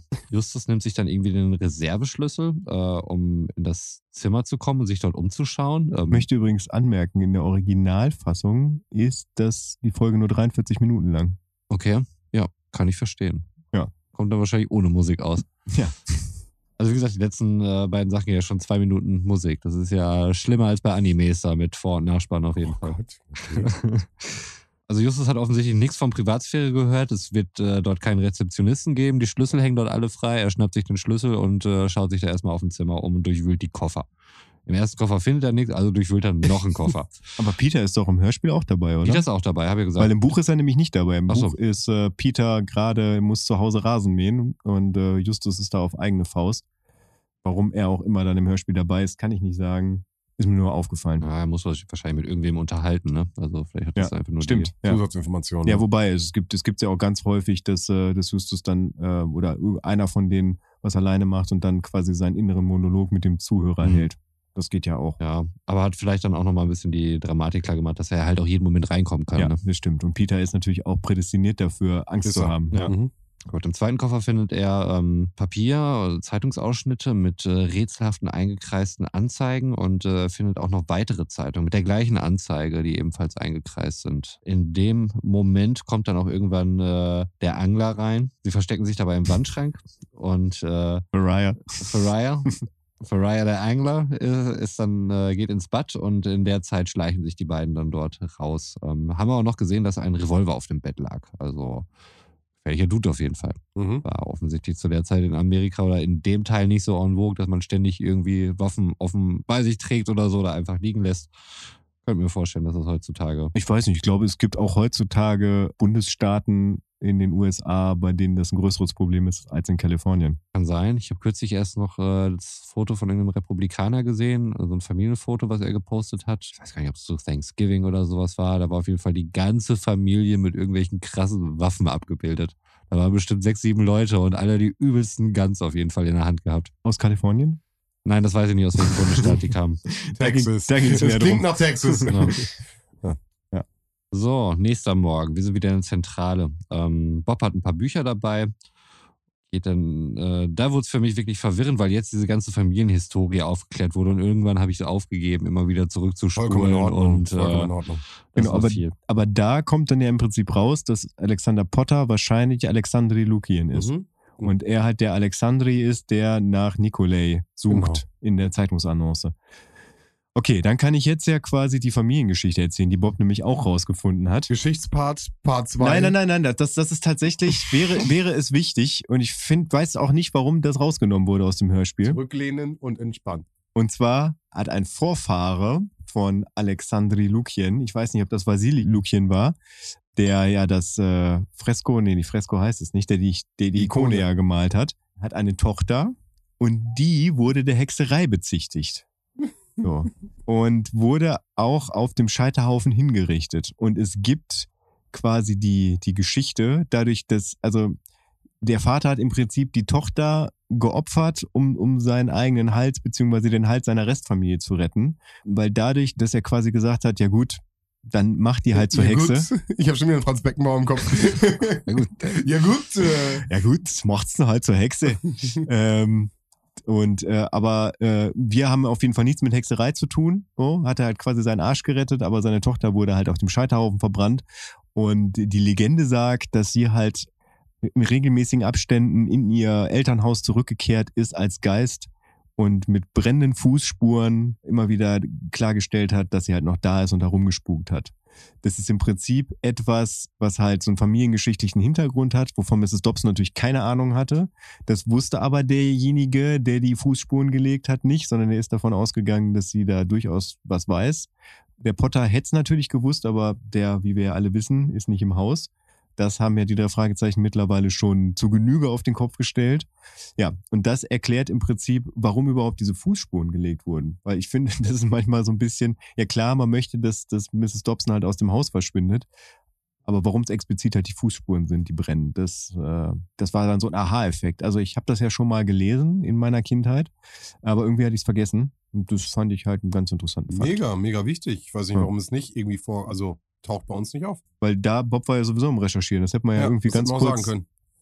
Dass das eine Fuhrspur ist. Aber vielleicht wäre das auch schon zu groß der Hint gewesen, dass es Potter gut geht. Und äh, weißt du, das vielleicht, vielleicht ist, ist es schon zu sehr ein Spoiler an der Stelle? Nö. Also ich meine, grundsätzlich gehen wir immer davon aus, dass die HörerInnen das Ganze vorher gehört haben und dementsprechend einfach nur. Nein, ich meine jetzt auch für dich als äh, äh, Leser oder Leserin. Fühlst du dich an der Stelle nicht schon anders gespoilert als wir als Hörer und HörerInnen? nee. Nee, nee, nee, nee. Gut. Es wird im Buch sehr oft darauf hingewiesen, dass Justus davon ausgeht, dass es halt keine Geister gibt, so und dass das Ganze halt einen natürlichen Ursprung hat.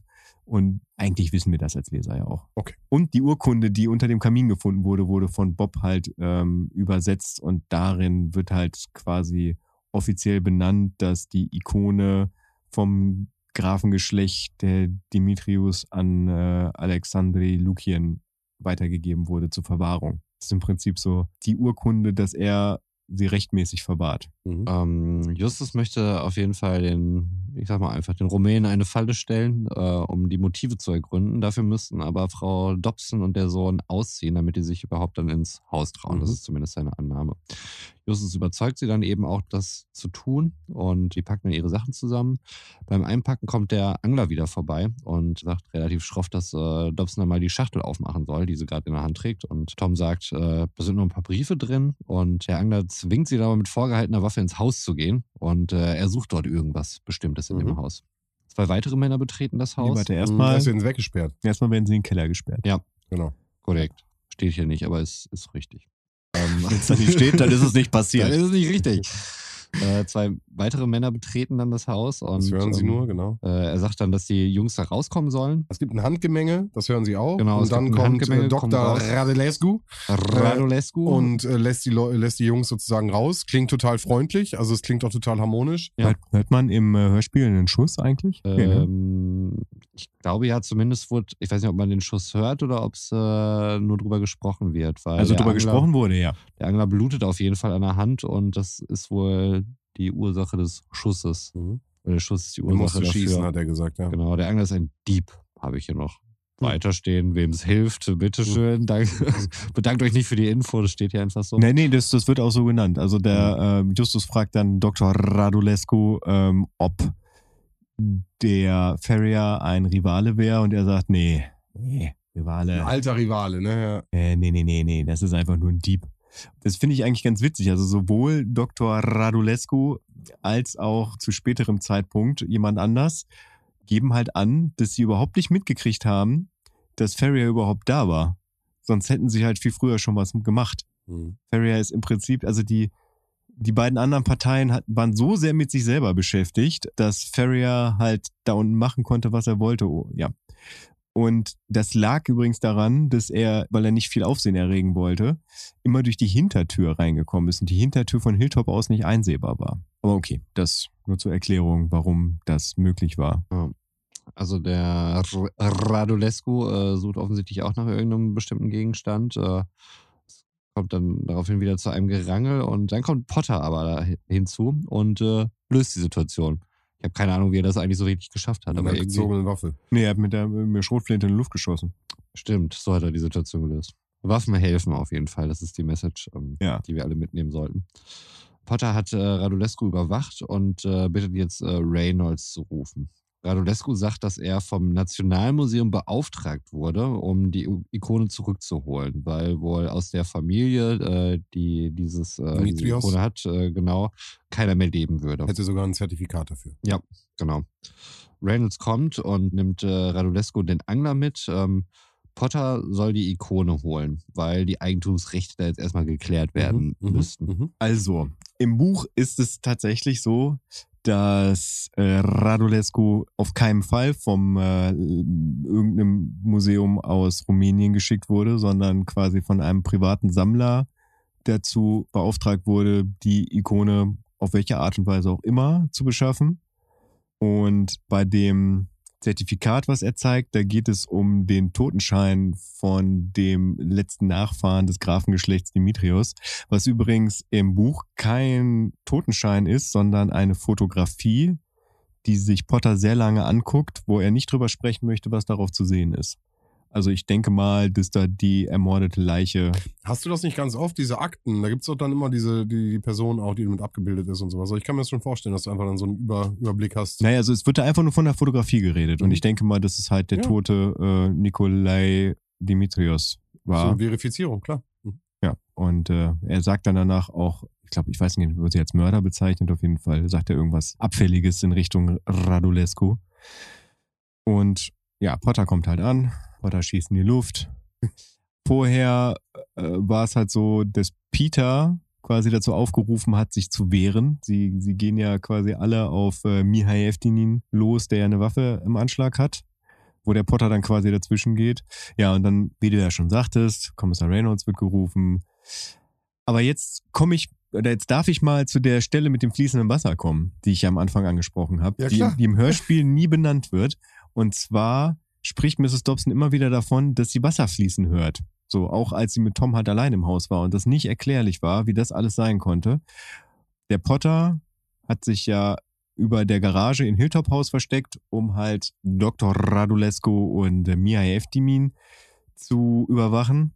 Und naja, er musste ja von irgendwas leben. Und er hat sich nachts dann immer wieder zu seinem Haus zurückgeschlichen und hat sich äh, Wasser abgefüllt, aber draußen im Garten, weil er halt nicht ins Haus zurückgehen wollte, um halt da dem Fakt zu entgehen, dass er irgendwem über den Weg läuft.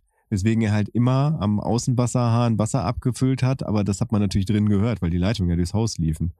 Und dann ist er halt mit dem abgefüllten Wasser wieder zurück, ist dann über der Garage geblieben, hat die dann halt beobachtet und ja, so kam das mit dem fließenden Wasser zustande.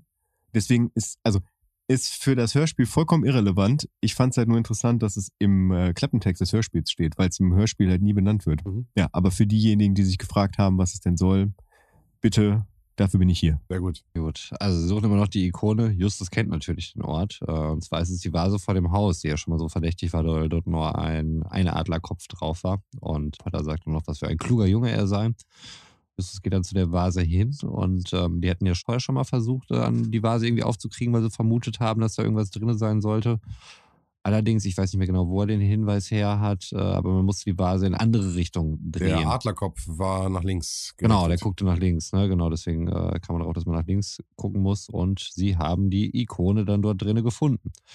Dann wurde noch Potter gefragt, ob, ob er es war, der auf die Kinder geschossen hatte. Und da sagte er, ach was, ich habe weit, weit daneben geschossen und äh, wollte die Kinder nur vom Hilltop-Haus verbreiten, weil Justus halt so hartnäckig ist, äh, wo alle anfangen zu lachen, weil Justus kann man maximal mit einer Schrotflinte davon fernhalten. Nicht mit einer, der braucht eine Bombe, haben sie, glaube ich, so eine Kanone oder was? Ja, genau. Ah, Ich habe mal eine Frage zu der Vase. Also wüsstet ihr auf Anhieb, in welche Richtung eine Schraube gedreht werden muss bei einem Rechtsgewinde? Das ist das normale Gewinde. Mhm. Dann nach rechts. Naja, aber du hast ja ein, ein Marmeladenglas in der Hand, sag ich mal. Du Mhm. fasst es an und ich glaube, du machst instinktiv den Move, dass du es halt nach rechts drehst, um aufzudrehen. Okay, meinst du?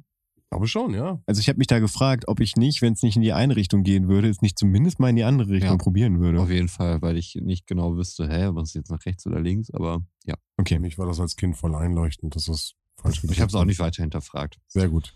Naja, das Bitte. ist auf jeden Fall das Ende. Ein typisches äh, Ende wie halt äh, bei irgendeiner beliebigen Kinderserie, wo alle am Ende immer lachen. Wir haben keinen Scooby-Doo-Moment, was okay ist. Dann folgt dieser sehr lange Abspann und dann haben wir es auch geschafft. Hm. Ja, ich habe da nicht mehr, also generell, die sind halt bei Alfred Hitchcock im Buch und Alfred Hitchcock stellt dann noch ein paar Fragen über Ferrier und äh, Radulesco und wie das alles zustande kam und äh, da kommt dann auch raus, dass die beiden, also Mia Eftinin und äh, Dr. Radulescu halt dieser, ähm, dieser türkischen Volksgruppe da angehören, die, die im ewigen Familienstreit mit der Familie Dumitros waren, bla bla bla, dass Ferrier eine Kreditkarte gefunden hat und damit halt seinen ganzen Mist gekauft hat, äh, warum er halt so neu und wie aus dem Ei gepellt aussah, dass er prinzipiell gar kein, keine Kohle hat und äh, pleite wie sonst was ist und jetzt überhaupt nicht seine Rechnung in der Pension Seabreeze bezahlen kann.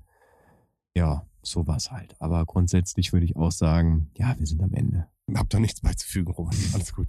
Wollt ihr wissen, wie ich es. Auf- Nee, erstmal äh, geht's ja darum, wie, wie sah das denn in unserer Kindheit so aus? Ja, möchtest Oder? du dir deine Frage selbst beantworten? du hast natürlich völlig recht.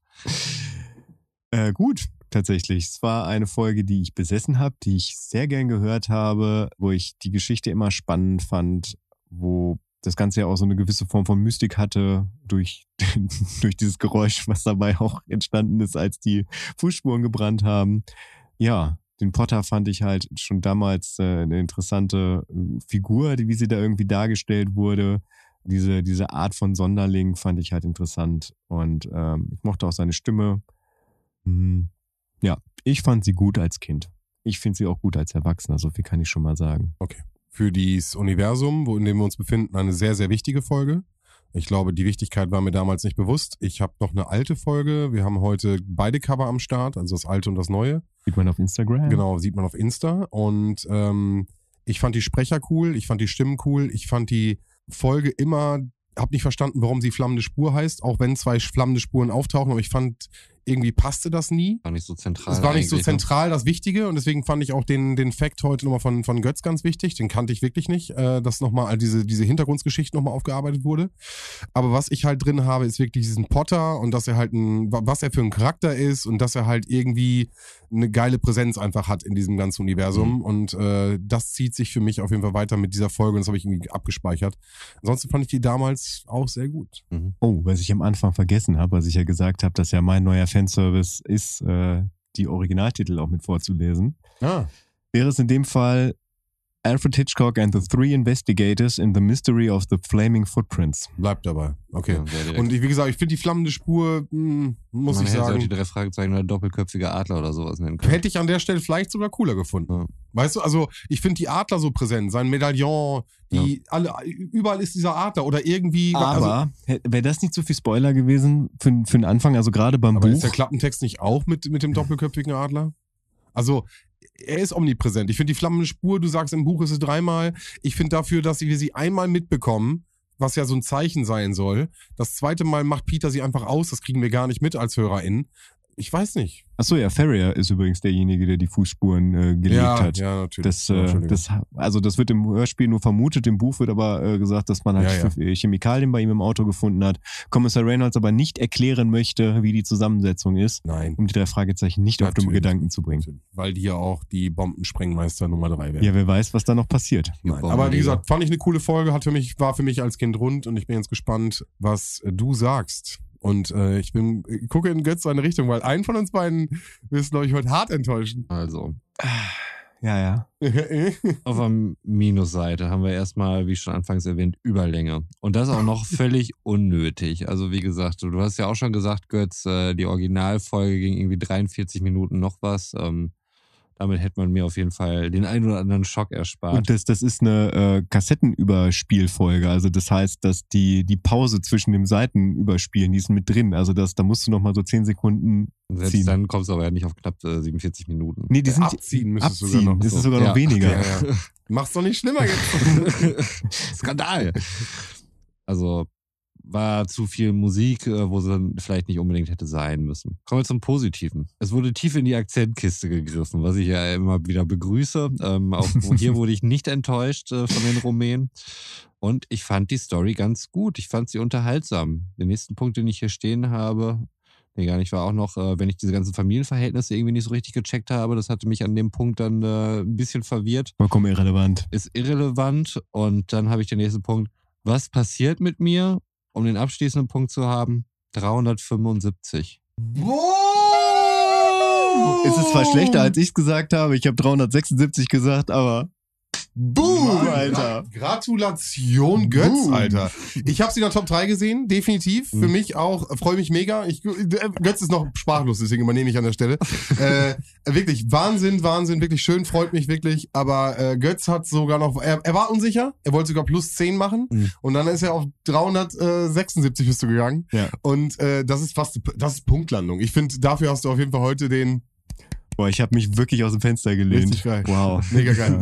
Ganz kurzer äh, Anfangstalk, den wir hatten, und ich wollte dich das fragen. Hast du Laszlo gespürt bei Dr. Radelescu? Äh, nee, habe ich irgendwie nicht. Nein. Nein. Ich also hab, ist auch ein osteuropäischer Akzent auf jeden Fall. Ähm, aber auch so von, von dem, von dem, von der Attitude.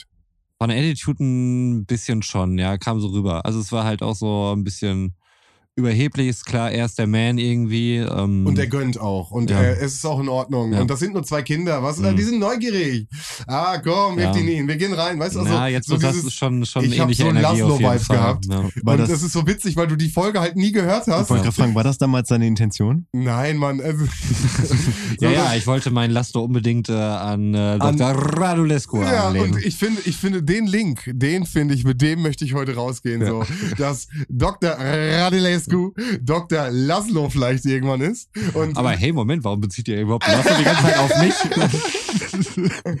nein, ist ja nicht auf dich, aber allgemein, ich finde einfach, Ja. äh, Laszlo, finde ich, ist sehr stark angelehnt an Dr. Radilescu. ja. Auf jeden Fall. Ey, ich freue mich mega. Wir haben äh, damit einen ganz klaren, äh, das ist die Top 1. Es ist die Top 1. Die flammende Spur ist jetzt Nummer eins, hat die, hat die Führung übernommen. Und äh, Götz, bitte, du hast es echt getippt. Sag, was sagst du? Ja, also wie du gerade eben schon so schön sagtest, irgendwie bin ich ein bisschen sprachlos. Glücklich, sprachlos. Und seit wann fange ich eigentlich an, mich zu verabschieden? Ich weiß es auch nicht. Aber ey, warum halt nicht, ne? Wir, wir haben eine neue Nummer eins, da können wir auch mal irgendwie eine neue Reihenfolge reinbringen. Ähm, bei drei Fragezeichen mache ich sowieso kein, kein unnützes Wissen am Ende. Ja, ich gehe glücklich aus der Folge raus. Ich äh, hätte am Anfang, auch wenn ich das behauptet habe, dass, dass meine Einschätzung so ist, mit 376 hätte ich nicht erwartet. Gerade als du den Punkt genannt hast mit der, mit der Zeit. Das ist vielleicht auch der eine, der eine Zähler, um den ich mich dann verschätzt habe. Wer weiß es. Ja. Wenn ich richtig gerechnet habe, dann haben wir äh, nächstes Mal eine besondere Folge für Sven und mich. Die Mais-Folge. Ja. Ist schon wieder der Mais los. Ja, jetzt geht aber, da, du musst überlegen, wir haben damals von dem Mais gesprochen. Ja. Nächsten Monat ist es sofort. Da kommt die Mais-Folge. Und da bin ich wirklich, wirklich, also ich bin wirklich gespannt. Da war ich sogar bei einer Live-Lesung hier, äh, äh, erzähle ich dann auch Mhm. nochmal. Aber ähm, da bin ich wirklich gespannt, weil ja, das ist Ja. eine coole Folge. Und damit verabschiede ich mich und gebe weiter an, ich sag mal Sven, damit Roma mal heute auch nicht das erste, sondern auch das letzte Wort hat. Ja, dann klammern wir das heute. Ja, wie gesagt, Roman, ich freue mich mega. Ich bin mega hyped äh, auf nächste Woche. Und ja, freue mich, euch hier gehabt zu haben. Verabschiede mich mit einem Fahrt vorsichtig. Ja, auch ich verabschiede mich und äh, bin froh, dass ich hier zwei ältere Herren mal wieder glücklich machen konnte und das nur mit der Bewertung einer Drei-Fragezeichen-Folge. Da ist manchmal doch wirklich mehr notwendig, um äh, alte Herren zu beglücken. Von daher freut mich für euch, freut mich für euch da draußen auf jeden Fall, äh, dass äh, ihr euch das hier reingezogen habt und hoffentlich beim nächsten Mal auch wieder dabei seid. Jetzt möchte ich mich einfach nur erstmal verabschieden. Wünsche euch allen einen schönen Abend. Macht's gut, haut rein. Bis zum nächsten Mal. Ciao. Ciao. Tschüss.